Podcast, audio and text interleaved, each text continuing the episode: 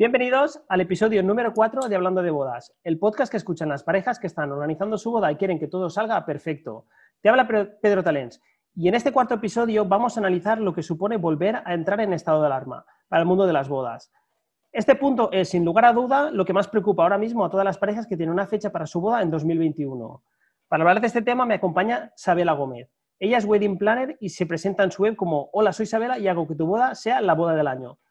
Sus trabajos se caracterizan por huir de las bodas en serie y los protocolos estrictos, creando experiencias únicas e irrepetibles para que cada una de sus parejas. Sabela, bienvenida al podcast. ¿Qué tal? Hola Pedro, ¿qué tal? Gracias por invitarme a tu sección. Un placer. Y bueno, y a ver si podemos arrojar un poquito de luz con tanta incertidumbre que tenemos ahora en el momento bodas y momento vida en general.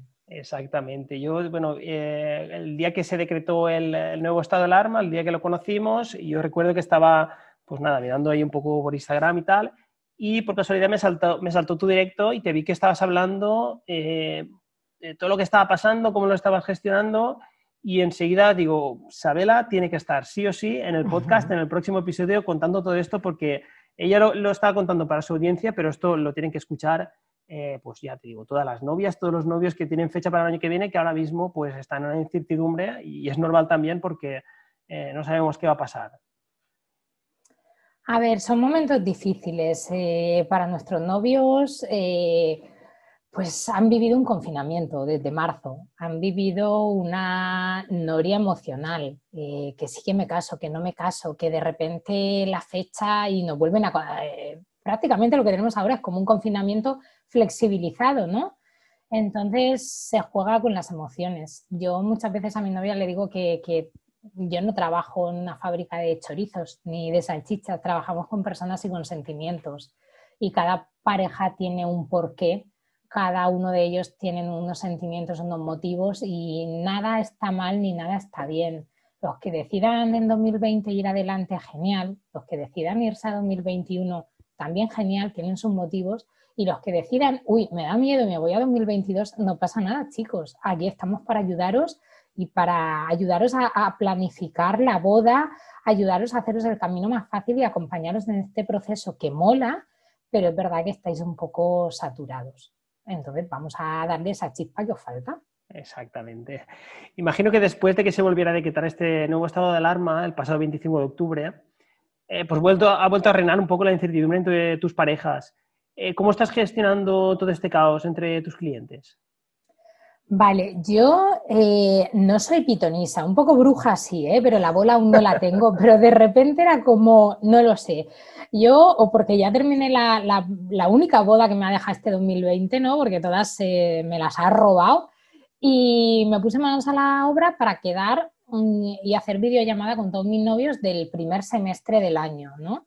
Y empecé pues lunes, martes, tenía ya la agenda y de repente eh, viernes, sábado, domingo sonaban los, ¿no? los rumores de que iba a haber un toque de queda, un tal. Y dije, joder, parece que me lo he visto venir, ¿no? Entonces no me quedó otra pues que estar como todos el domingo, en vez de tomarme el vermú y el aperitivo, pues estar leyéndome el BOE, subrayándomelo, eh, anunciándolo y luego sí, hice un directo express y sin anunciarlo porque me parecía que, era otro jarro de agua fría, que ya llueve sobre mojado, ¿no? Y que había que, que poner un poco de calma, que la gente escuchara una voz amiga de, oye, no pasa nada, todo está bien, pero de momento esto es lo que hay.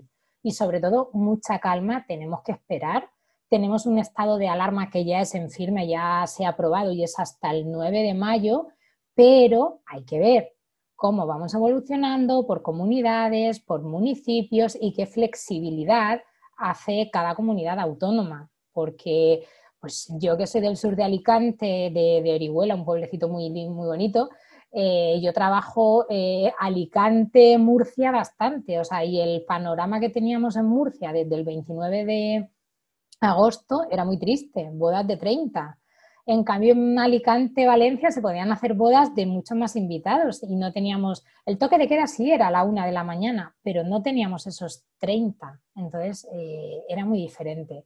Y claro, sí que era un llamamiento de decir, chicos, esto es lo que hay, mm, vamos a ponernos en la peor situación eh, y vamos a barajar diferentes escenarios. Y nada, pues desde el lunes empecé con videollamadas a informar a mis novios si seguimos adelante, no seguimos adelante y cómo era el escenario y sobre todo informarles, informarles y también un llamamiento a la calma, porque igual que ahora dicen Diego, mañana dicen Diego, porque de esta gente no nos podemos fiar. Ellos hacen las leyes, pero luego a golpe de 15 días te la vuelven a cambiar. Entonces ahora es mucha cautela, mucho relax, mucho empollarse el BOE o el BORM o el diario de cada, de cada provincia y, y saber interpretarlo.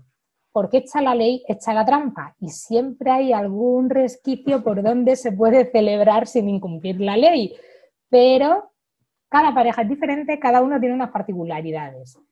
Claro, es que, eh, bueno, eh, sale la noticia, ya como tú has dicho, se, oían rumores, salta la noticia, de nuevo, ¡pam!, estado de alarma. Todas las que estaban ya más o menos, eh, digamos, decididos a hacer la boda en, en, 2021, ¡pam!, saltan otra vez las alarmas, en cuando yo creo que, que se decrete un nuevo estado de alarma es algo positivo. El escenario que tenemos, desde luego que no, pero que se decrete el, estado de alarma sí que es positivo porque es, eh, es, que se están tomando medidas para que esto pues, no, no, no vaya más. Incluso yo creo que igual, igual se han esperado un poco demasiado en, en, tomar medidas. ¿Vale? ¿Tú cómo, cómo, ves que el estado de alarma? ¿Crees que es algo positivo, algo negativo? A ver, yo, eh, todo tiene, aquí no hay verdades absolutas tampoco, ni, ni cosas en 100% bien, ¿no?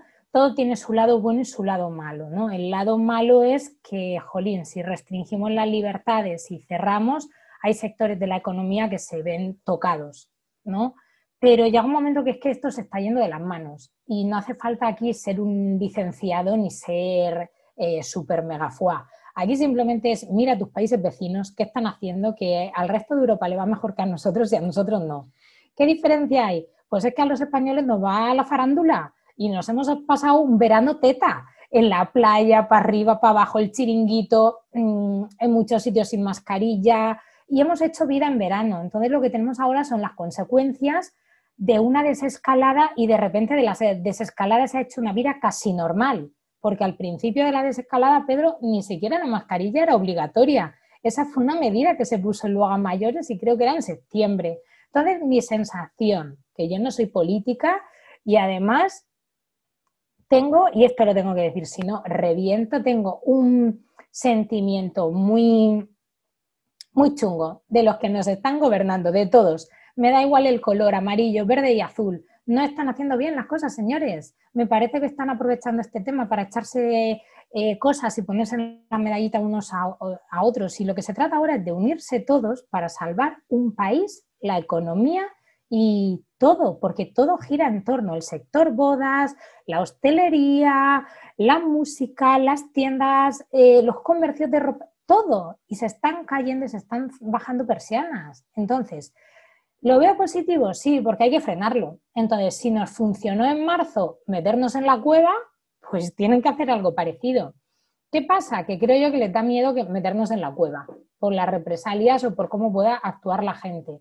Pero realmente, ¿sabes lo que pienso? Que no lo van a parar en 15 días y que en 15 días vamos a estar en la cueva.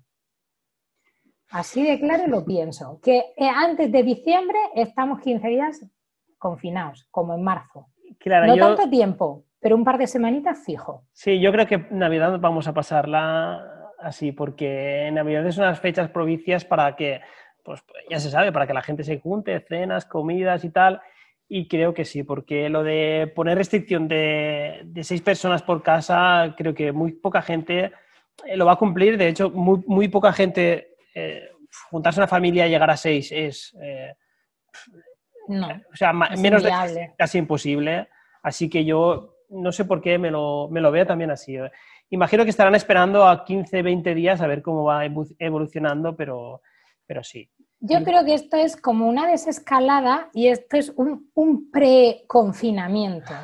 ¿No? Es como no vamos a decir que os encerramos de golpe porque tienen miedo a cómo reacciona el sector, porque fíjate en Cataluña que han cerrado los, los hosteleros, ¿no? La hostelería y han salido todos a la calle, entonces tienen miedo ese, de, ese, ¿no? de ese contraataque.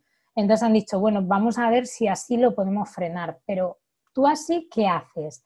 El otro día hay un médico que, me encanta, que es un chaval joven, David, no sé su Instagram, David, no sé qué, que trabaja en, urgencias. Y el tío habla y hacía una comparación muy, muy, muy o sea, muy ilustrativa, ¿no? Comparaba la pandemia con en su día cuando teníamos la enfermedad eh, del SIDA, ¿no? Que mataba también a la gente y era letal.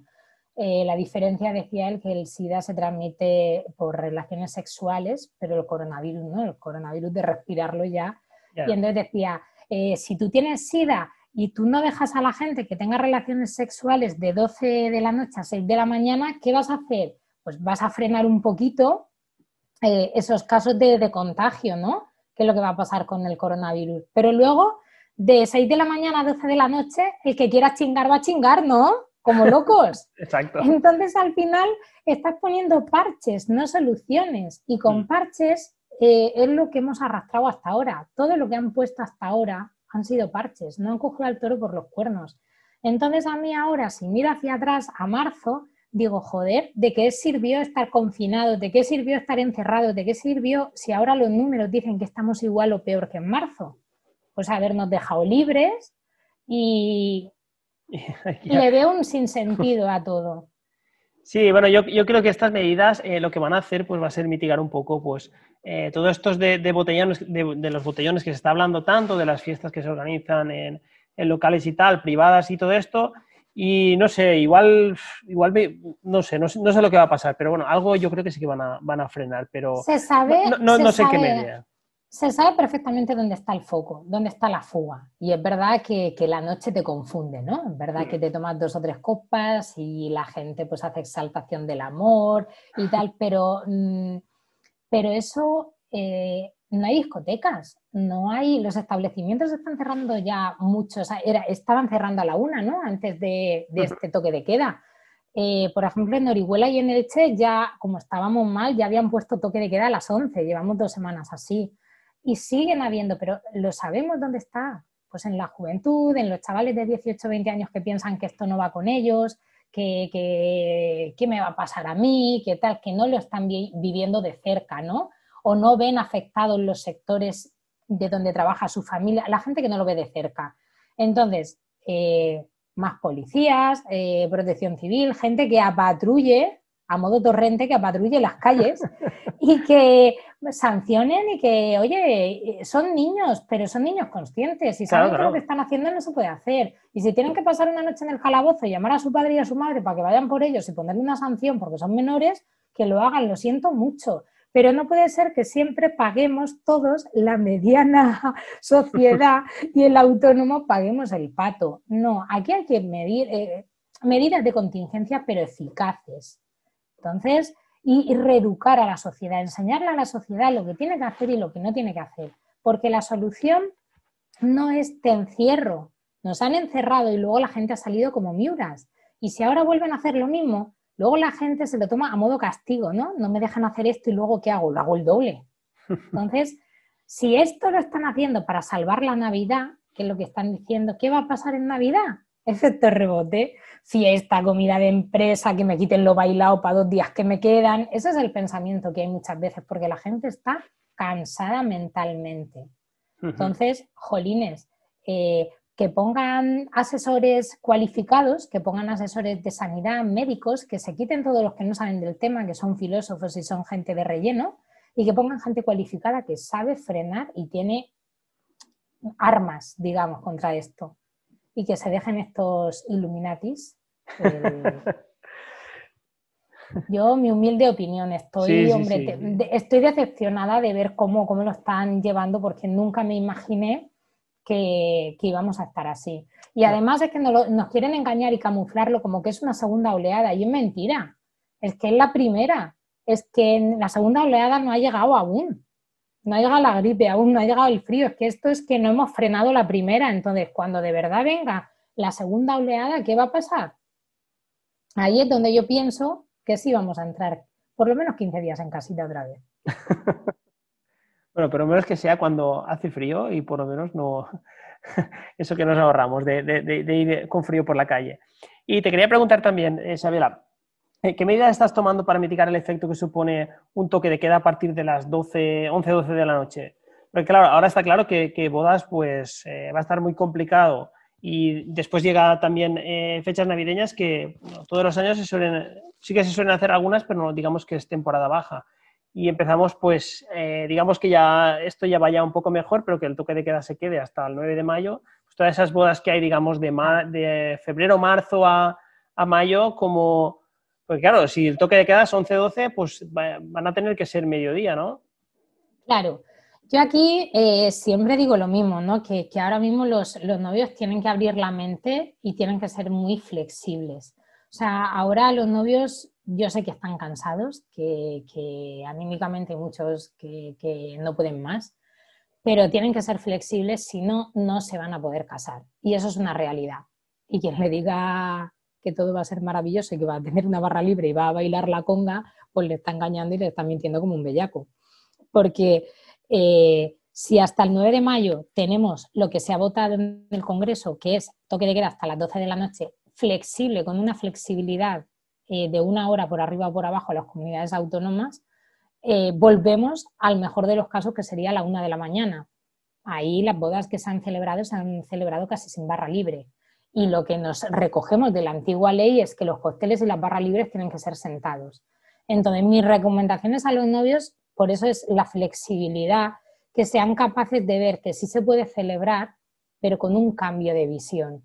Entonces, si tu boda era de noche, planteate que tal vez cambiarla a mediodía sea una buena opción eh, porque no vas a tener esa restricción de horas. No te van a decir a las 5 de la tarde tu boda se ha terminado. No, vas a tener hasta las 11, 12 o 1, dependiendo de la comunidad autónoma, cómo haya capeado el tema.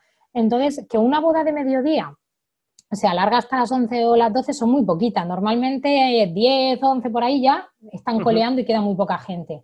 Con lo cual vas a tener una buena fiesta dentro de las medidas que tenemos que recordamos, es cóctel y barra libre sentada. Entonces te vas a pegar unos bailoteos, pues así en la silla, te vas a levantar, te vas a contonear un poquito, pero no vas a hacer la conga, ni vas a bailar Paquito el chocolatero, no, no se puede. Pero es Entonces, también al final, yo eh, por las bodas que he estado este, este año, eh, al final, eh, si te paras un poco a pensar y analizar, al final están bailando eh, la, misma gente que estaría bailando, o sea, en las bodas de 2019, porque la mayoría de gente, los que ahora están sentados, antes estaban en la barra y estaban ahí charlando, o estaban eh, mm. sentados igual, y al final los que bailaban y los que bailan ahora son los mismos. Lo único que en vez de estar eh, todos al montón, digamos, delante de donde está el DJ, la música y las luces, pues están más separados. El espacio de baile es dos o tres veces más grande. Entonces, los que bailan al final siempre son los mismos. Yo, por ejemplo, si voy a una boda, no soy de los que estoy, digo de invitado, no, no hacer fotos, sí. Si voy de invitado, no soy de los que está ahí delante dándolo todo, porque a mí pues, es una cosa que no, que no me gusta. Yo prefiero pues, estar un poquito más atrás, en sitios donde se pueda tener conversación y estar pues, eh, con la gente que me, me, haya tocado, ya sean amigos o, o los amigos de, de, de, mi pareja o quien sea, y estar más de charreta, que es lo que, lo que a mí realmente me gusta. Vale, pues yo ah, me daría igual estar de pie que estar ahora sentado con los que me tocará estar. Por eso te digo que, al final eh, es, un rollo de, mirar hacia adelante, mirar el presente y mirar hacia adelante. No sabemos si las bodas de 2019 se van a poder celebrar y cuándo se van a poder celebrar, así como lo que conocíamos antes de bodas. Lo que tenemos ahora es lo que tenemos que mirar. O sea, no, podemos mirar para atrás. El pasado, el pasado no existe. Existe el presente y existe un futuro, que un futuro que va a cambiar que esto yo, yo el otro día lo comentaba, ¿no? que yo veo un cambio de paradigma brutal y veo un, cambio en todos los sentidos, en todos los negocios, un cambio a una era digital, pero de la noche a la mañana, ¿no? Entonces, el coronavirus ha venido y ha venido para quedarse. Enseñanza, eh, punto número uno. Tenemos que aprender a vivir con ello. Y entonces hacía pues la coña de, pues la mascarilla es tu nuevo pintalabios, porque ya no te tienes que preocupar del rojo de labios, eh, preocúpate de coordinarla con el vestido porque va a ser tu outfit y vas a tener 20.000 mascarillas en el armario, como tengo yo, dependiendo de la ropa que llevo, llevo una, o el estado de ánimo. Y el gel hidroalcohólico va a ser tu nueva crema de manos que vas a llevar en el bolso, o sea, tómatelo con humor, cero dramas, porque es lo que nos ha tocado vivir y no está de nuestra mano cambiarlo. De nuestra mano está el que la concienciación social, el que colaboremos en esto, el que cumplamos las reglas, pero esto es una pandemia que se tiene que ir erradicando y poquito a poco, porque hasta que no haya vacuna, no vamos a tener una solución eficaz. Sin vacuna no hay paraíso, novias. Entonces, vamos a darle la vuelta, vamos a jugar las cartas a nuestro favor y vamos a ver con la ley tan jodida que nos han puesto qué podemos hacer para tener una cookie boda y tener la boda del año dentro de las medidas que tenemos. Entonces, si me están diciendo que a las 12 de la noche o en el mejor de los casos que me digan a la una eh, tengo que desalojar el sitio, pues un buen plan a mí me parece una boda de día. Que no me voy a una boda de día porque yo no soy de día, porque uff, a mí me cuesta levantarme y madrugar a las 5 de la mañana o 6 para maquillaje. Hay novias que no funcionan de día. Vale, pues vamos a hacer una boda de tarde muy tempranito. Vamos a hacerlo tipo 4 de la tarde, 4 y media, 5 ceremonia. Y entonces a las 7 empezamos con el aperitivo, 8 empezamos a cenar, 9, 10, 10 y media, 11 hemos terminado, finiquitado. Baile nupcial y copas. De 11 a, a 1 de la mañana tengo un par de horitas. Pero si me toca la comunidad en que a las 11 me han dicho que no puedo seguir, pues a las 11, a las 11 se acabó la fiesta. Entonces ahora es mucho ver la ley. ¿Cómo vamos evolucionando? Esto es lo que tenemos ahora. No significa que en enero, febrero, marzo eh, vaya a ser igual de restrictivo. Yo, opinión personal, creo que sí, que esto no cambia de la noche a la mañana. Que si en seis meses que llevamos de coronavirus no se ha cambiado, eh, ahora en un mes no va a cambiar todo y va a ser todo happy flower. Pero tenemos, ahora sí que tenemos una ley. Ahora sí que nos están diciendo cosas que antes no. Entonces vamos a utilizarlo en nuestro favor. Si me están diciendo que tengo toque de queda a la noche, pues me la puedo llevar a una boda de, de mediodía o una boda muy, muy, muy tempranito por la tarde que me permita tener al menos una primera copa. Punto número uno. Luego respeta reglas. Pídele a tu espacio de celebración y al catering qué protocolos COVID tienen para que tu gente sepa que vas a un espacio COVID free. Que, está, que eso a la gente le asusta. Y hay muchas bajas en las listas de invitados porque la gente tiene miedo, pero si tú a tu gente le informas, oye, no, es que el espacio de celebración tiene indicaciones, toman la temperatura, tienen geles hidroalcohólicos, si tú a la gente le transmites esa tranquilidad, la gente no tiene miedo porque los centros comerciales están abarrotados. ¿Entiendes esa paradoja de, de la vida? Y luego, pues mm, sobre todo, mucho, mucho estudiar la ley, empollarte la ley, ver qué se puede hacer y qué no se puede hacer en cada comunidad.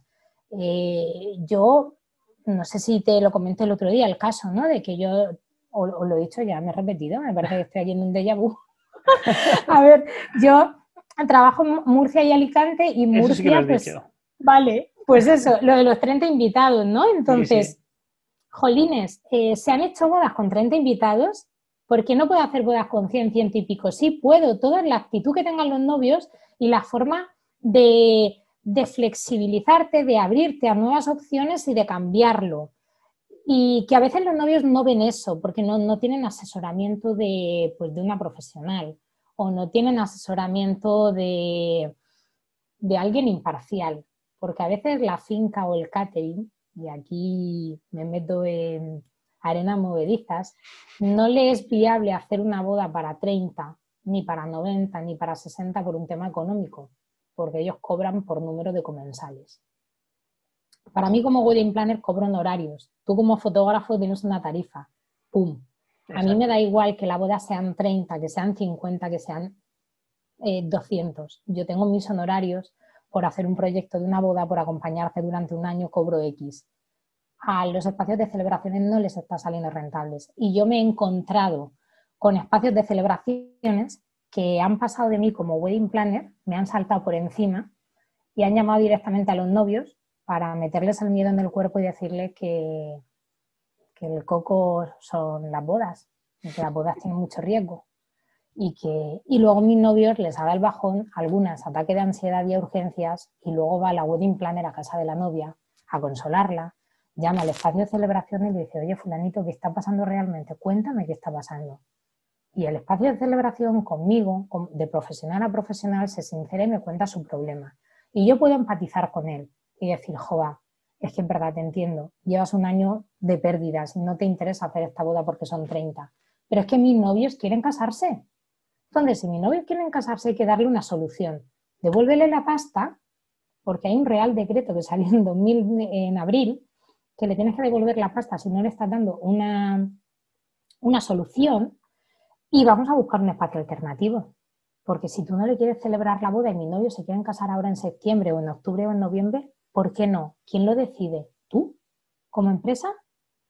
No te es rentable, pero ahora has reconvertido tu negocio y estás dando cenas y comidas los viernes y los sábados. Pues no me parece justo. Me parece que ahí están manipulando a unos novios que están tocados y hundidos. ¿Y por qué me ha saltado a mí? Porque ha saltado a la intermediaria. Porque a mí no me la vas a dar con queso, pero a los novios sí. Entonces los novios en esta situación yo los veo muy vulnerables.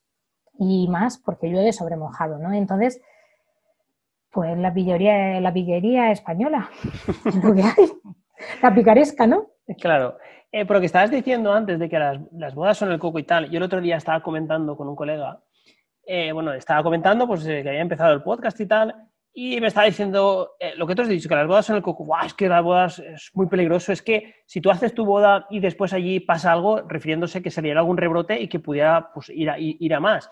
Y yo le dije, pero vamos a ver, primera, ¿por qué tiene que salir? Si se cumplen con las medidas de seguridad, no tiene el porqué de pasar nada. Y segunda, eh, ¿Y qué, pasa si tú organizas tu boda y pones autobús para que vaya la gente y el autobús tiene, Dios no lo quiera, un accidente? También es responsabilidad tuya, es que es lo mismo.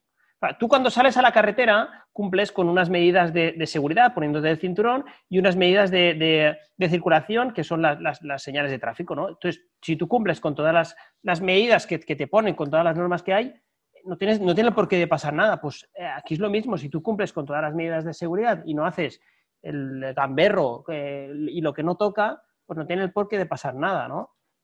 Claro, pero eso, pero eso es educación. Claro, eso es educación y eso es concienciación social. Si tú eres un cabra, eres un cabra en una boda, en la calle y en un restaurante. Vas a hacer el cabra donde sea, porque eres así, eres antisistema y no emites unas normas. Punto.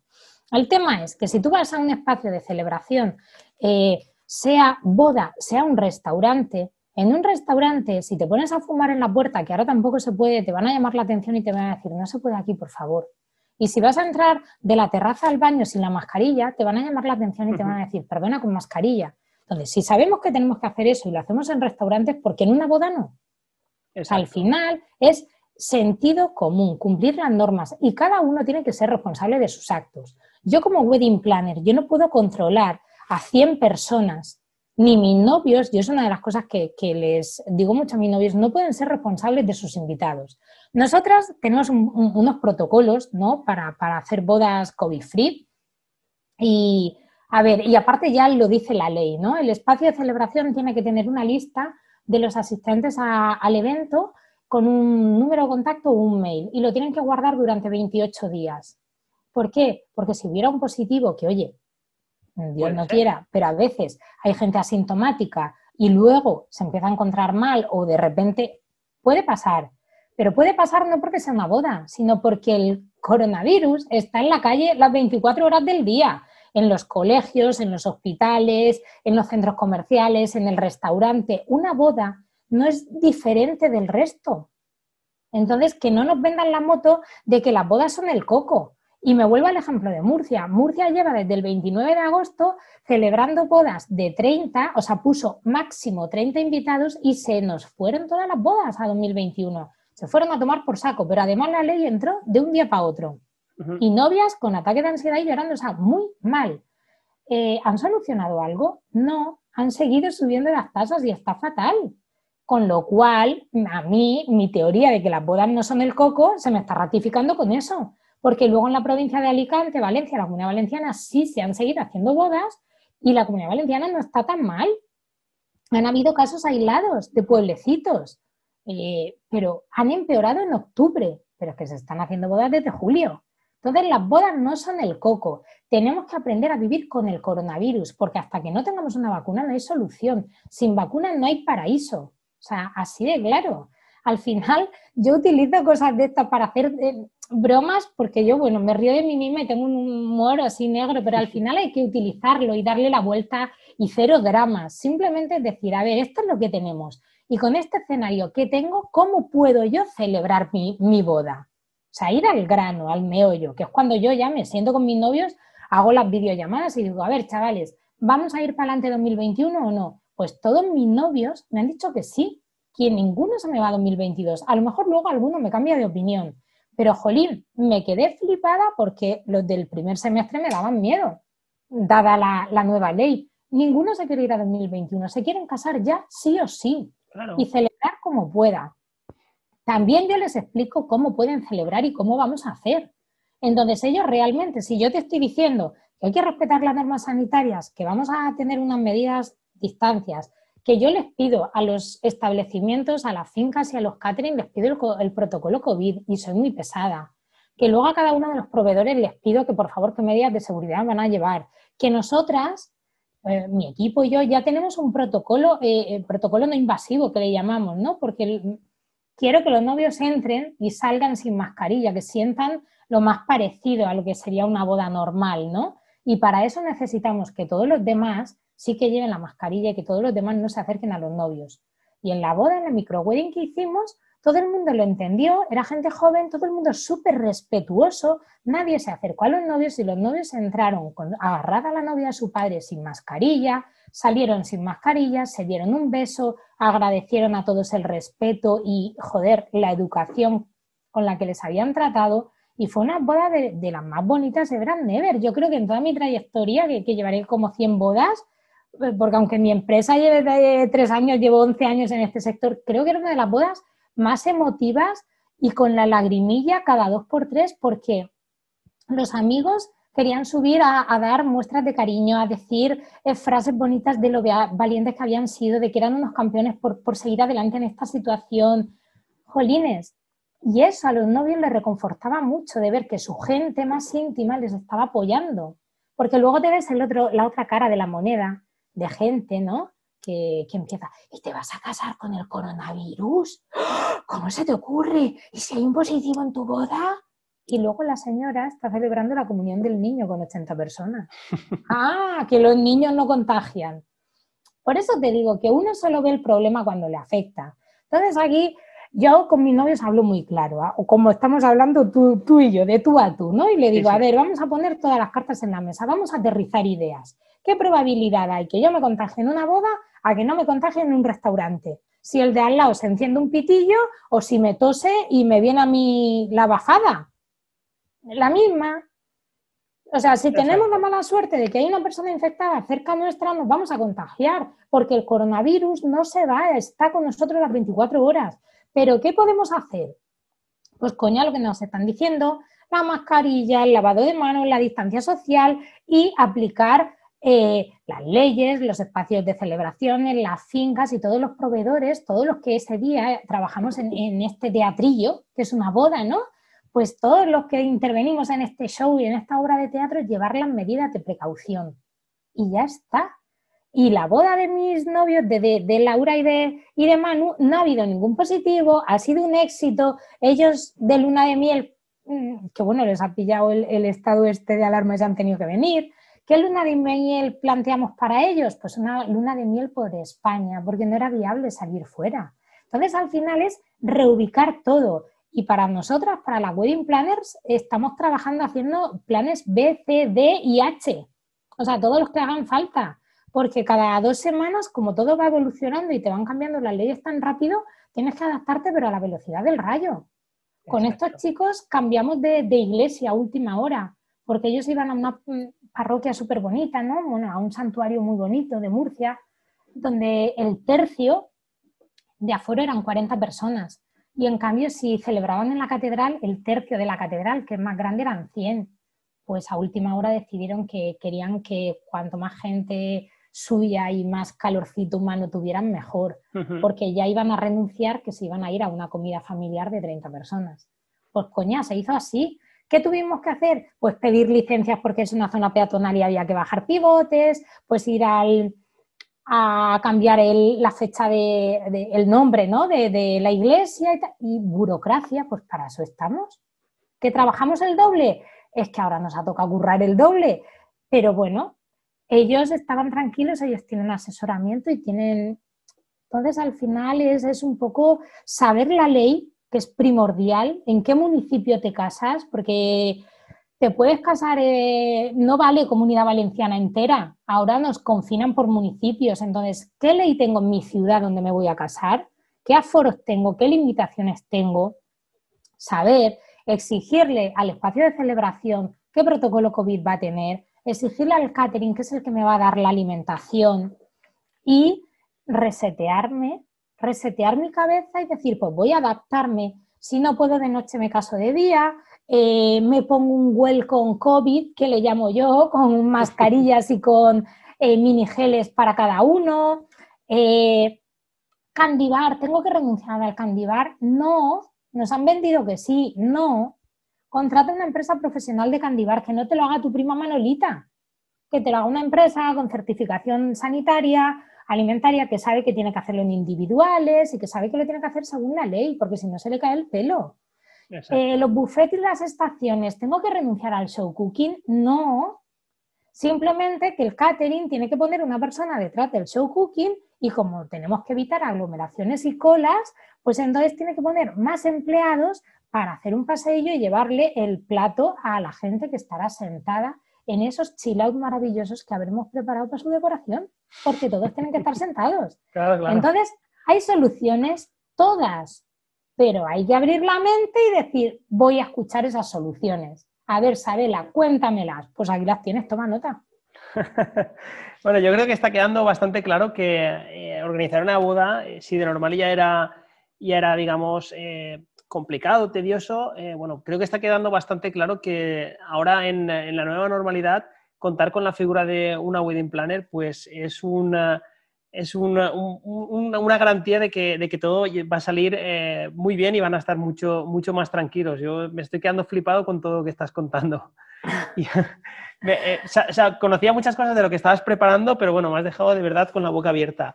Y antes has comentado también que exigir que se conozcan las medidas de, eh, las medidas de seguridad que se van a tomar por, por, parte de los restaurantes.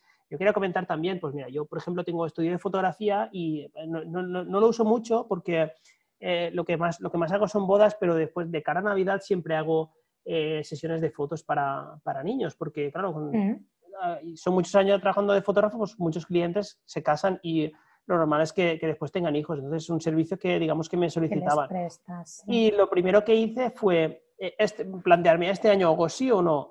Yo tengo hijos también, ya les tenía que hacer fotos, digo, pues mira, lo voy a hacer también. Segundo punto, eh, ¿qué medidas de seguridad vas a tomar? Pues estuve un poco informándome de, de lo que se está lo, que necesitaba para tener un local cerrado. Y lo primero que hice fue dentro de la página web crear una, una, página donde eran medidas de, de, de, prevención. Y lo primero que fue es enviar un correo y decir, este año sí hay sesiones de Navidad y las medidas de seguridad que se van a tomar son estas. Las tienes aquí, las puedes consultar. Si tienes alguna duda, me puedes llamar, me puedes preguntar lo que quieras. yo lo que quiero es que tú, cuando vengas a, la sesión de fotos, pues que tú estés tranquila de que, no que, no, que, se van a cumplir con todas las medidas, que se va a desinfectar los decorados, van a entrar con zapatillas limpias, bueno, las medidas que, que exige la, la ley. Y que vas a venir y vas a estar tranquila. Yo creo, para mí eso era lo más importante, no decir este año sesiones de Navidad. ¿Sesiones de Navidad en qué condiciones? Pues eh, de cara a los restaurantes tendría que ser un poco lo mismo. Claro, claro. Tranquilizar con eso. Si el tema es que nos tenemos que adaptar a la nueva situación, que la gente que no se crea que el día 31 de diciembre, año nuevo, el día 1, está desaparecido. No, amigos, esto continúa somos nosotros los que tenemos que frenarlo con las medidas de seguridad, con lo que sabemos que está siendo eficaz. Y si para ello, para muchos sectores está suponiendo eh, inversión, pues los comercios han tenido que poner una pantalla de metacrilato para aislar. Eh, vosotros, fotógrafos con estudios, desinfectar entre un cliente y otro. Eh, gimnasios, esteticien, fisioterapeutas, igual. Protocolo de sanidad, punto y pelota, es que no hay otra historia y ya está, o sea, es cumplir la ley todos. Entonces, hay espacios seguros y además, mira, la mayoría de, fincas y de tal ya te lo ponen muchas veces abajo, igual como tú has hecho en la web, ¿no? De, de espacio COVID free y están haciendo mucho hincapié en de que somos un espacio seguro, porque ahora hay que dar a la gente tranquilidad. La gente no puede perder la ilusión. Aquí tienen que recuperar la ilusión. Es como, esto es como el gordo de Navidad. ¿Vale? Que todos los años viene y la ilusión. Pues otra vez tenemos que volver a ilusionarnos con la boda, pero tenemos que estar tranquilos y saber que lo estamos haciendo bien, sin rollos en la cabeza, ¿no? Y la única tranquilidad que te va a dar eso es ver que, jolín, que Pedro toma las medidas de seguridad, que la finca X tiene estos protocolos, tiene señalizado, toma la temperatura, que si dan 37 y medio no deja pasar a nadie y que hay un documento que te lo firman lo firman los novios que son los responsables del evento. Los responsables del evento eh, cuando se lo cuento a los novios se, se, sorprenden. No es la wedding planner la organizadora del evento, no. Yo soy quien te ayuda. Los organizadores del evento, a todos los efectos de multas y efectos legales, son los novios. El espacio de celebración, si no cumple la ley, tendrá su sanción. El catering tendrá su sanción. Pero los organizadores del evento, y aquí ya hablo por mucha finca privada que se han hecho eventos para, ¿no? para sortear un poco el tal, eh, los novios son los organizadores del evento y sobre ellos al final recae la responsabilidad de que todo esté ok. Pero si tú tienes proveedores de confianza, proveedores top que sabes que todos en su contrato y todos tienen una cláusula donde se está respetando eh, la normativa sanitaria, pues tú qué problema tienes. Tú lo que tienes son las espaldas cubiertas, pero rodéate de esa gente. Rodéate de la gente buena de verdad y que te dé garantía. No te rodees de mi prima la coja o mi tío fulanito que me hace, ¿sabes? Sí. Eso es igual que, por ejemplo, nosotros que, tenemos hijos, es como comprar eh, los juguetes en, la tienda de juguetes o comprarlos en, en, AliExpress. En AliExpress, exactamente. Después, eh, pues bueno, a ver, ¿qué me estás hablando por aquí? Eh, AliExpress, no te enfades.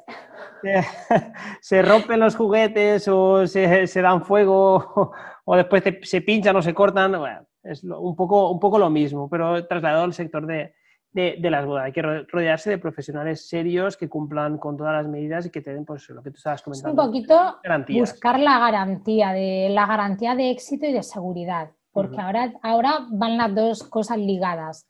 Que tu boda sea wow, ¿no? Que tu boda deja a todo el mundo boquiabierto, que sea la más instagrameada del mundo y además creamos un hashtag personalizado para vosotros y wow, que todo el mundo cuando llegue flipe, eso mola mucho, pero además que estemos seguros y que la gente no tenga miedo de ir. Y que cuando termine, pues coño, feliciten los invitados eh, como felicitaron a mi novio, es decir, ostra, qué bien organizado todo, qué guay, nada, nadie tuvo miedo, todo el mundo entró, todo el mundo salió y súper obedientes.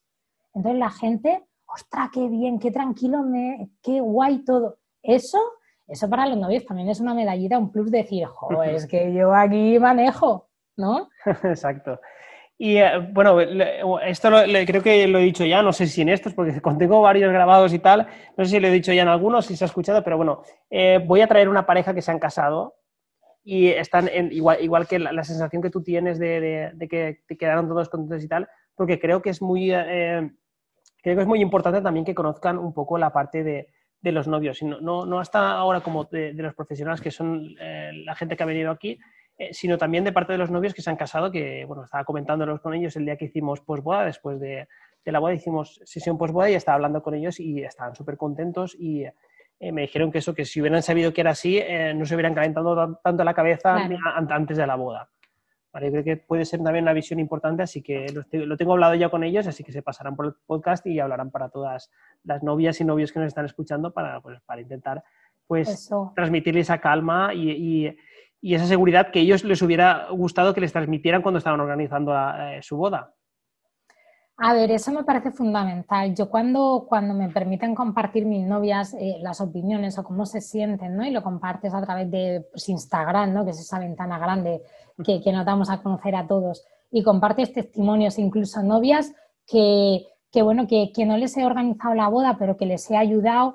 Eh, pues yo en el confinamiento hice una acción solidaria ¿no? que le llamé Adopta una novia, pues porque vi que, que las novias estaban pasándolo muy mal. Que si mis novias teniendo wedding planner estaban derrumbaditas y hechas polvo, las que no tenían wedding planner pues estaban jodidas. Y era, pues nada, era una asesoría conmigo de 30 minutos, gratuita, simplemente para que me contaran en qué punto estaban, cómo les podía ayudar yo, ¿no? Y, tal pues mogollón de esas novias que al final conté, creo que asesoré a 127 novias, o sea, no me daba ya la vida, pero tampoco teníamos bodas, lo hacía súper encantada. Cuando luego me han mandado fotos de, Sabela, me he casado y los testimonios, y le pedía permiso para compartirlo, para animar al resto de novias y que no se cuestionaran si lo estoy haciendo bien o mal. Y ninguna, ninguna, ninguna se ha arrepentido de la decisión que ha hecho. Todas han dicho lo que tú comentabas, nunca me esperé que esto hubiera sido así, si llego a saber que esto es así, no paso esta agonía, sino tal, y todas eran gracias a Vela por, por haber estado ahí, por habernos ayudado, por, por, porque iban muy perdidas y tenían informaciones muy contradictorias. desde la finca que no le interesaba hacer bodas hasta la finca guay colegui, ¿eh? que también las hay. Está la finca colegui que no va tanto por, por la economía, sino más por, por otro. Diferentes modelos de negocio, ¿no? Pero no todo el mundo ha tenido ese apoyo ni, ni ha tenido pues, una mano al lado que, que te ha ido guiando. Exacto. Entonces, yo qué te voy a decir, yo me dedico a esto, a hacer bodas, a, acompañar a los novios en, el viaje, ¿no? De, toda la boda, de la organización, de asesorarles. Una wedding planner que, muchas veces la gente no sabe bien lo que somos. Una wedding planner no es una decoradora que te hace una boda bonita, o al menos yo, Sabela Gómez no es eso. O sea, yo soy tu compañera de viaje que te acompaño pues hacer tu boda realidad, hacer tu sueño y asesorándote pues qué proveedores encajan contigo, con tu perfil, con tu, con tu horizonte bodas y con tu mundo. Eh, vamos a diseñar una boda personalizada y a medida. De ahí va el tema de no de yabú de bodas, no, no más bodas iguales y no protocolos estrictos. ¿Por qué no creo en los protocolos estrictos? Porque cada pareja es diferente y cada uno tiene unas circunstancias especiales. Y esto no estamos en el Palacio de Buckingham, o sea, estamos en el siglo XXI y pues a mí a lo mejor mis padres están separados y me apetece que en vez de mi padre entrar del brazo de mi madre. ¿Y por qué no? Padrinos invertidos, ¿por qué no? Sí. O a veces nos casamos mayores y ya tenemos hijos. ¿Y por qué no me va a llevar mi hijo al altar? Entonces son cosas que la gente nos va diciendo y tenemos ahí metidas en la cabeza entonces, todo es posible con coherencia y haciéndolo bien y con naturalidad. Y por eso no creo en los protocolos estrictos ni creo, creo en la pareja. Eh, para mí el foco es el universo, entender a los novios, su mundo, su universo boda y en función de ellos hacemos trabajar toda la rueda de proveedores y toda la rueda del proyecto de su boda.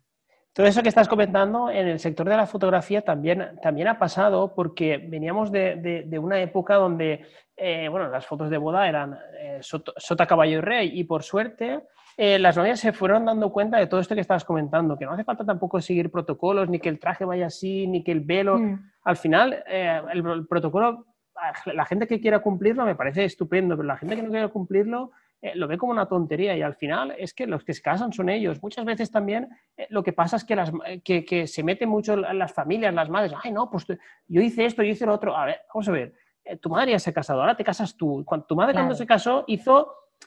Eh, no vamos, a, no vamos, a, decir lo que quiso, porque entonces veníamos de una otra época, pero ya tuvo su momento, ahora te vas a casar tú.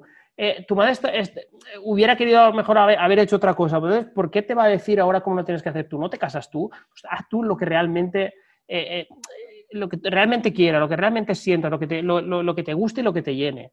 Entonces, me, me, ha venido mucho, digo, el sector wedding planner está también un poco en ese, en ese punto donde, por suerte, la fotografía de boda ya, digamos que, ya lo pasó, porque eh, se ha visto y se ha demostrado que salirse de, las normas y de lo convencional pues está siendo mucho más atractivo que lo que se estaba y mola, hasta ahora. Claro, mola, mola mucho. Mola.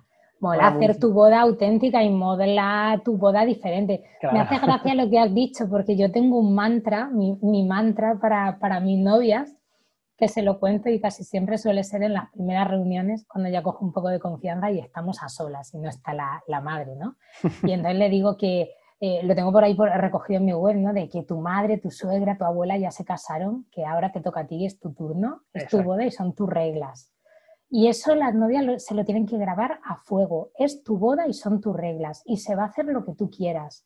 Con quien tú elijas. Yo no te voy a imponer este florista, este tal. No, vamos a analizar tu caso, vamos a estudiar tus prioridades.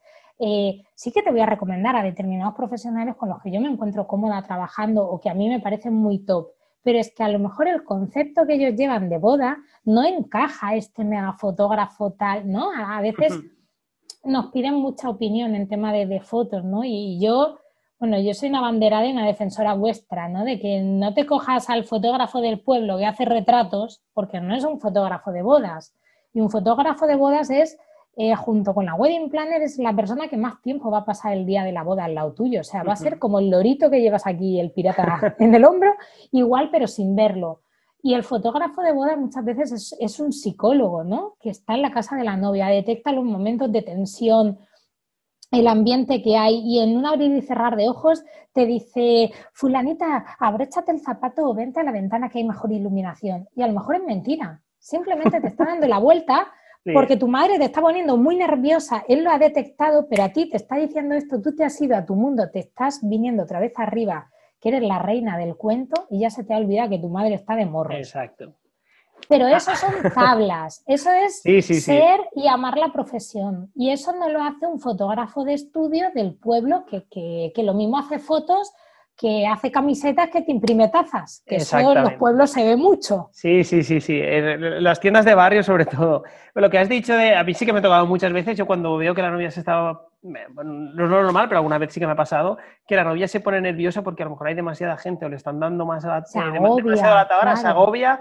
Yo eh, cuando veo eso, ale va, todos para afuera que vamos a hacer aquí unas fotos y tal. Y cuando cierre la puerta me dice, wow, gracias. Gracias porque no, no aguantaba más días, se te notaba en la cara. Pero eso lo sabéis vosotros, porque estáis ahí. nosotras como wedding planner no estamos en la casa de la novia nunca. Estamos o coordinando en la finca o en la iglesia, estamos... Pero yo, por ejemplo, y aparte, yo, yo soy muy de hacer equipo, ¿no? Con todos los proveedores. Pero para mí, por ejemplo, los fotógrafos son fundamentales.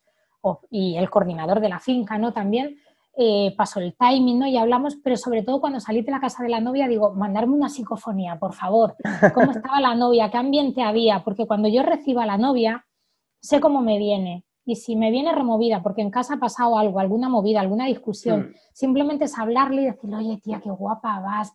Cuatro palabras bonitas, cuatro palabras bonitas y que ella se venga arriba y, sonreírle, a la gente que sonreírle, porque es un día feliz y yo puedo llevar muchísima tensión dentro porque al final mm, eh, llevas gran responsabilidad, ese día es súper importante para ellos, ¿no? Pero una sonrisa, una sonrisa te cambia, la, te cambia todo, te cambia el chip. Y que salga la novia, que tú la recibas y, ostras, estás increíble, que todas las novias están guapísimas, pero a veces necesitan oírlo, porque vienen tensas, vienen nerviosas, mm. y tú no sabes lo que le pasa por esa cabecita pero el que le diga respira, tranquilízate, la acompaña, la coges de la mano, la colocas en la entrada, venga, y ahora es tu momento. Y ella entra como una princesita y el fotógrafo y ya no se da cuenta porque ya solo va mirando al final del altar para, ver al novio, ¿no? Y ya es como que ha entrado en su mundo.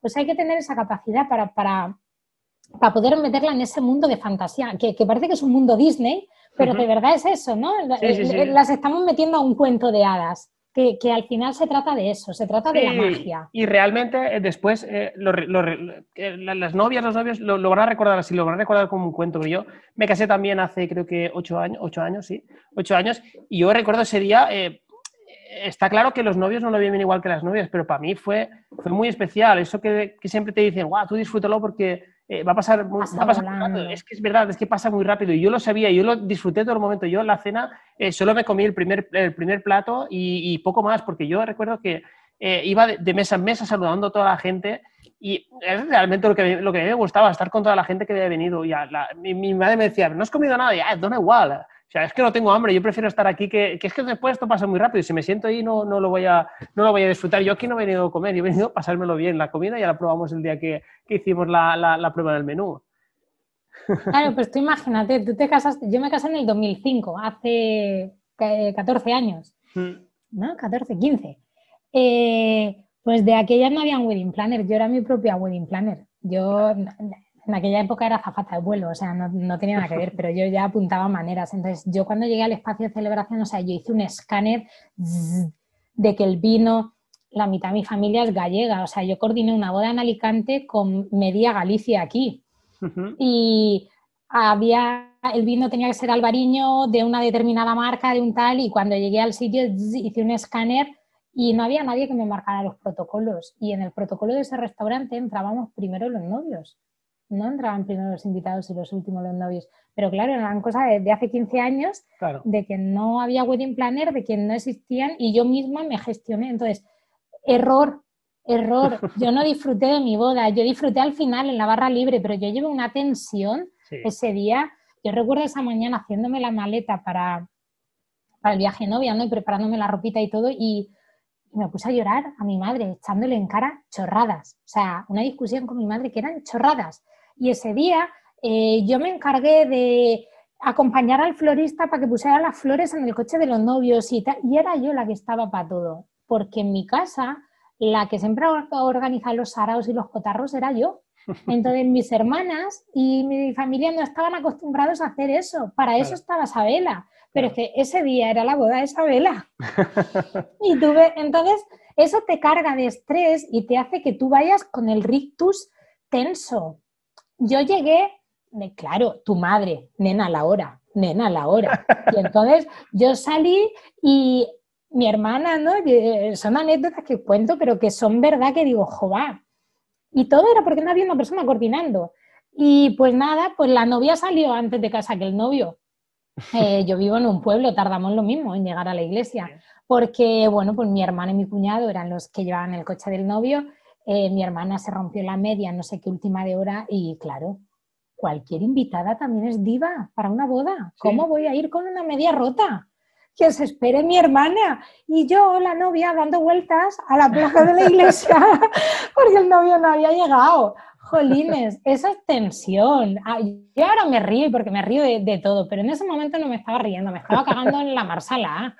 Entonces, ¿qué necesidad? Si yo hubiera tenido una wedding planner, a mí la wedding planner me dice, nena, quédate en tu casa y yo en mi casa me puedo morder las uñas, pero estoy tranquila. En cambio, yo con el coche en el trayecto, porque como íbamos hiper mega puntual, que mi madre si llega a menos 5 mejor que en punto, yo veía a la gente cómo iban dando a mi boda y yo les iba saludando desde el coche, o sea, muy fuerte. Y decía, pero si no va a haber ni el tato, un 23 de julio en Orihuela a 42 grados. No había ni el tato, todos estaban en el bar de enfrente tomando una caña. Entonces, esas cosas eh, pues no pasan ahora, gracias a Dios. Ahora va todo más coordinado, va controlado, va... Claro, en mi caso fue un poco, diferente porque como yo cuando me casé ya había estado en bastantes bodas, pues sabía un poco ya más o menos de lo que iba. Entonces yo sí que, sí, sí que sabía que pasaba muy rápido y sí que lo disfruté todo lo que, todo lo que pude, vamos.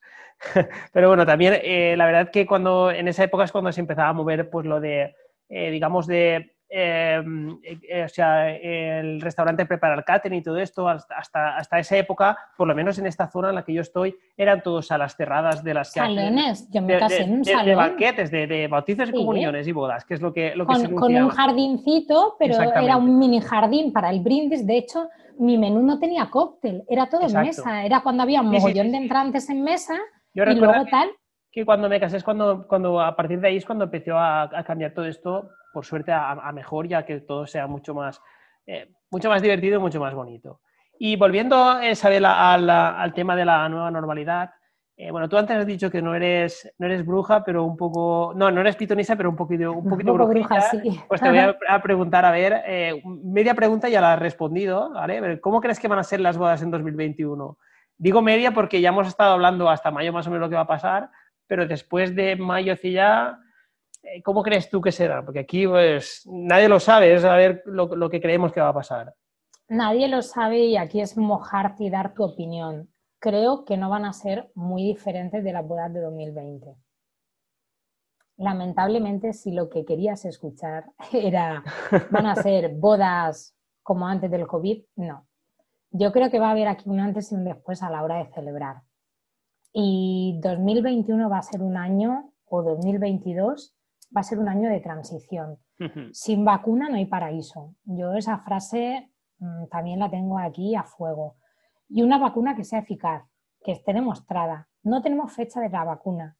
No sabemos cuánto tiempo eh, una persona tiene que tener la vacuna para, generar anticuerpos. Y no sabemos nada, porque se hicieron ensayos de la vacuna y se paralizó. Entonces no sabemos nada. Nos han dicho mm. que para enero, a febrero, a mí lo que me digan ya, Pedro, me da igual, lo, tengo que ver. Yo quiero verlo, exacto. Entonces, para mí es que el, paradigma que tenemos en bodas es igual que el 2020. Van a haber restricciones, no nos van a dejar celebrar a tope de power, no nos van a dejar celebrar una barra libre ah, como antes. Entonces, tenemos que inventarnos nosotros el entretenimiento. Tenemos que meter show esto es como Queen, show must go on. Tenemos que meterle invención, tenemos que darle a la cabeza, tenemos que entretener a nuestros invitados, que nuestros invitados tengan el mejor recuerdo de su vida, porque la gente quiere salir. Y cuando todo esto esté controlado, que ya no haya tanto miedo, aunque tengamos medidas de restricciones, la gente quiere pasárselo bien. Yo no quiero ir a una boda a comer. Eso de ir a la boda, la gente ir a las bodas a comer, a ponerse ciego y tal, ya, ha pasado la historia, porque ahora las bodas son más pequeñitas y todo es más en individuales y más refinado. Entonces eso ya ha pasado, ¿no? Las bodas estas de las bandejas de marisco a granel, eso ya no existe, ¿no? Entonces, me río porque la mía fue así. ¿eh? No, y yo, vamos a ver, yo vengo de, yo era coordinadora de eventos en, un pazo en Galicia y hasta hace cinco años en Galicia se hacía así. Y bandeja de, de percebes y bandeja de tal y otra y otra. Y eso se hacía así, hasta hace cinco años, no hace tanto. Cuando aquí en el Mediterráneo y tal éramos ya más, más más pulido. Que bueno, cada, cada zona va a un ritmo, ¿no? Sí, sí, sí. eso ya no existe. ¿Vale? Y lo que sí existe es la cola en el cortador del jamón, pero ahora ya se ha cortado, porque como nos están diciendo que nos tenemos que sentar, pues estará el cortador de jamón preparando jamón y habrá un camarero que lleve los platitos a, los invitados. Más cómodo, imposible, porque yo sigo de charreta, me traen la copa de vino, me traen el plato de... Joder, yo hago así a cuerpo de rey. Claro. Entonces, yo no veo un cambio. En 2021 yo no veo unas bodas como en 2019 yo no las veo. yo creo que va a ser así también. lo de la vacuna, yo creo que el día menos pensado nos dicen que, haya la vacuna, pero bueno, se va a tardar también en, que llegue a, digamos, a la mayor parte de la, de la, población. Pero bueno, creo que también va a dar un poco más de tranquilidad. Saber que hay una vacuna por ahí que sea, como tú has dicho, eficaz, creo que va a hacer también eh, pues que un, pequeño cambio de mentalidad a positivo. Y ya, Sabela, para... para Ah, una cosa que quería decir antes que se me ha olvidado. Tú has dicho que eh, esto es el futuro, nos estás comentando también de, la, de que todo va online y tal. Yo quería comentar que, bueno, yo antes de, bueno, la gente cuando pedía presupuesto y tal, eh, yo les siempre les enviaba una, para hacer una, una, reunión por Zoom y muy pocas aceptaban porque la gente uy, era muy reacia a ponerse delante de la webcam y hablar y tal, pero ahora después, eh, esta es una parte buena que ha tenido el confinamiento, es que la gente le hemos perdido el miedo a las videollamadas y tal, y ahora es que es mucho más seguro hacerlo por videollamada y eh, no es lo mismo que en persona, está claro, pero es mucho más seguro. Entonces, eso es una parte positiva que venía a comentar antes de, esto, que, que, ahora prácticamente todas las reuniones que propones por... Eh, por Zoom, Skype o por videollamada, pues que la, la gente acepta encantada y ya le he perdido un poco el miedo a, a, esto.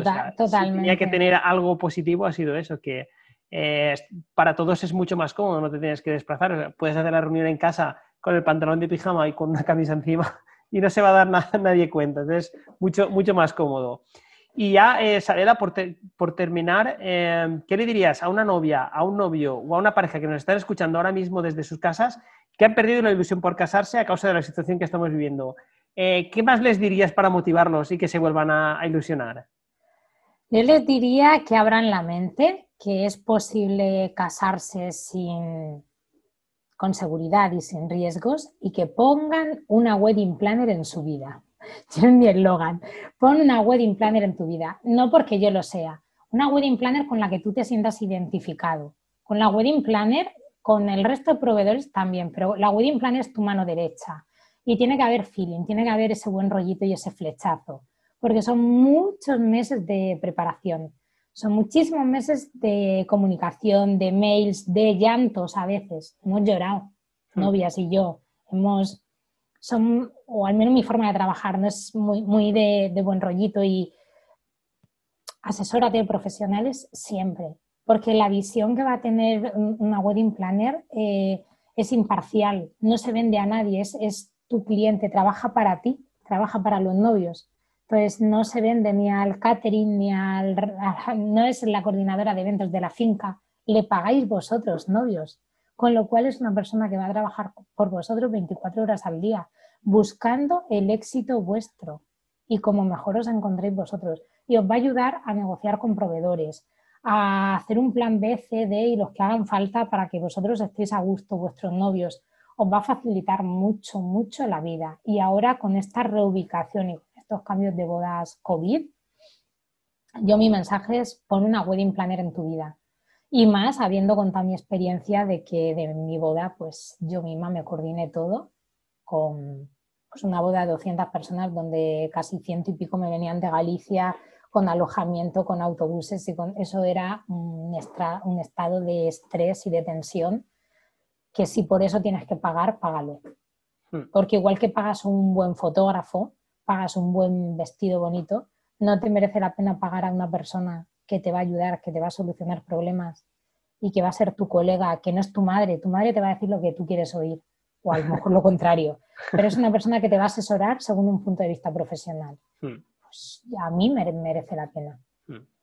De hecho, yo tengo un, un vídeo en mi canal de YouTube, no sé si lo habrás visto. eh, el título es eh, No necesitas una wedding planner para organizar tu boda, pero justamente habla de, de- de- todo lo que te vas a encontrar si, eh, o sea, si, no, si, no, si no tienes una wedding planner. Y justamente habla de eso, de, todo el tema de la coordinación, de no estar pendiente el día de la boda de, todos los detalles, de si falla algún proveedor, buscar alguna solución. Porque tú ese día estás a lo que estás, no estás para ir solucionando pro- problemas que puedan, que puedan ir surgiendo, que pueden, que pueden surgir más grandes, más pequeños, pero en todas se- siempre hay, hay alguna cosa que por, por lo que sea pues, se, puede, se puede complicar.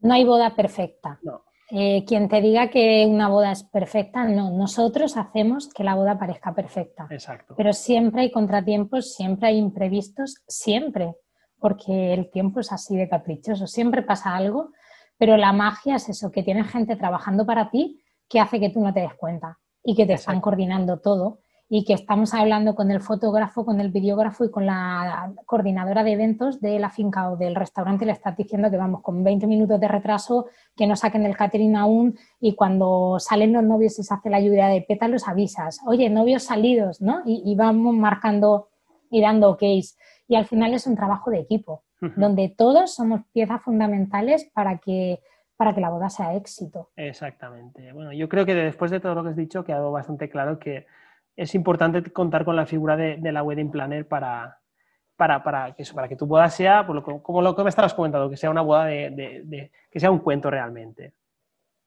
Hombre, ¿yo qué te voy a decir? A ver, no, yo soy muy clara hablando, ¿no? Y, y yo lo digo muy claro. Yo, yo, yo para contratar una boda, yo hago muy poquitas bodas al año, pero muy, muy mimadas, ¿no? Yo tengo una ratio de X bodas al año y una de las condiciones que yo pongo antes de dar presupuestos o tal es la, la videollamada. Eh, tengo novios de Barcelona, no todos mis novios son de aquí locales, viven fuera, pero vienen a casarse aquí, o hasta incluso de Madrid y me muevo, ¿no? Entonces, ¿por qué? ¿Por qué tiene que haber feeling? Porque no es un tema de dinero, de tarifas, de si yo soy más barata o soy más cara que fulanita o que menganita. No, tú tienes que conectar y tienes que ver a esa persona cara a cara y que esa persona te inspire confianza y digas, ostras, sí, Sabela o Pepita o Manolita o tal, sí, me está transmitiendo lo que yo busco. Claro, Igual como el fotógrafo, igual como todo, aparte de que te guste su trabajo, que tengas ese feeling. te tiene que caer Entonces- bien. No puedes tener a, a una persona que no te caiga No. bien todo el día detrás de ti. Eso no, es- Y me- porque y no, me- no todo es dinero, o sea, al final no todo es dinero, somos personas Mm. y las personas nos movemos por emociones, por Sí. química. Entonces, yo siempre lo digo y aparte es en el mail que se lo mando, ¿no? Cuando me piden tarifas y me vienen preguntando el precio abiertamente, yo ya sé que no es mi cliente, Mm. pero aún así le invito a una videollamada y le digo, es gratuita, sin compromiso, pero te quiero explicar por qué, cómo Exacto. trabajo, cómo lo hago y luego le explico lo importante que es para mí el feeling y que si surge el, el flechazo estaremos destinadas a trabajar juntas y si no hay flechazo no pasa nada. Hemos pasado pues una hora, una hora y algo juntas Hablando, claro, exacto. y no pasa nada. Y hay gente que le da apuro y directamente me dice que no. Bueno, pues no pasa nada. No pasa nada, ya está. vendrá, eh. vendrá otra chica o vendrá tal, o no estábamos destinadas a trabajar juntas, no pasa nada. Entonces, que no tengan miedo a preguntar. A veces se creen que una wedding planner es prohibitiva, que son unos precios desorbitados, o a veces no. Habla, o sea, que pierdan Mm. el miedo. Exactamente. Al final, eh, hay cada, cada profesional tiene su tipo de cliente y cada cliente Mm. pues tiene su, eh, digamos, el profesional del sector de las bodas que se va a adaptar pues a lo que, a lo que están buscando y a la, y a la personalidad de, de- de eso, de cada pareja o de cada persona.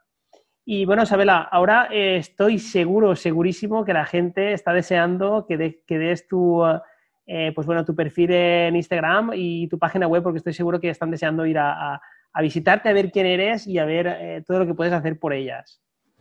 Bueno, pues ¿Dónde, en te, mi dónde te página encontramos? me podéis encontrar en www.sabelagomez.com, Sabela con S, no. Isabela ni nada raro, sabelagomez.com y en Instagram Sabela Gómez WP.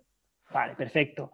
Eh, lo vamos a dejar también en, notas de programa para que la gente eh, pues lo tenga ahí escrito y pueda ir directo, que esto se muestra como link, así que pinchen allí y van directo a tu página web y a tu perfil de Instagram. Y nada, ¿quieres añadir algo más?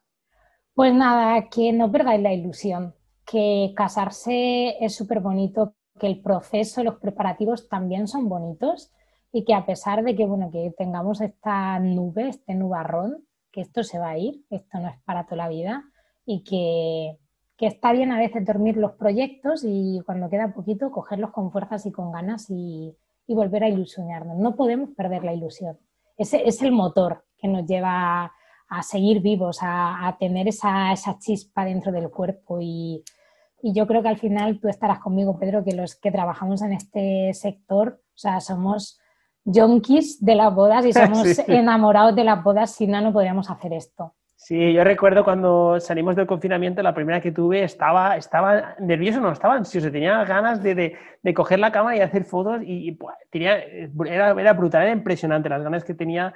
Eh, nunca me lo hubiera imaginado que, que, que, me hubiera, que me hubiera, o sea, que, sea, que me tuviera que sentir eh, de ese modo. Y nada, yo quería eh, comentar también para la gente que nos escucha, eh, pues bueno, que a mí me pueden encontrar en pedrotanens.com, terminado en NS, que ahí la gente se, se confunde. En Instagram igual, Pedro Tanens. Es que es Valencia. es, nano, es de la terreta. Es Valencia, es muy Valencia, es de así de, de, la, de la Ribera.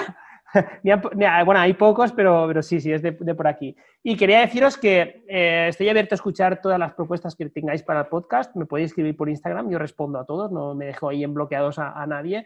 de hecho, me gusta mucho eh, hablar, pues, sobre todo con, con, novias y parejas que, que, que, están organizando su boda.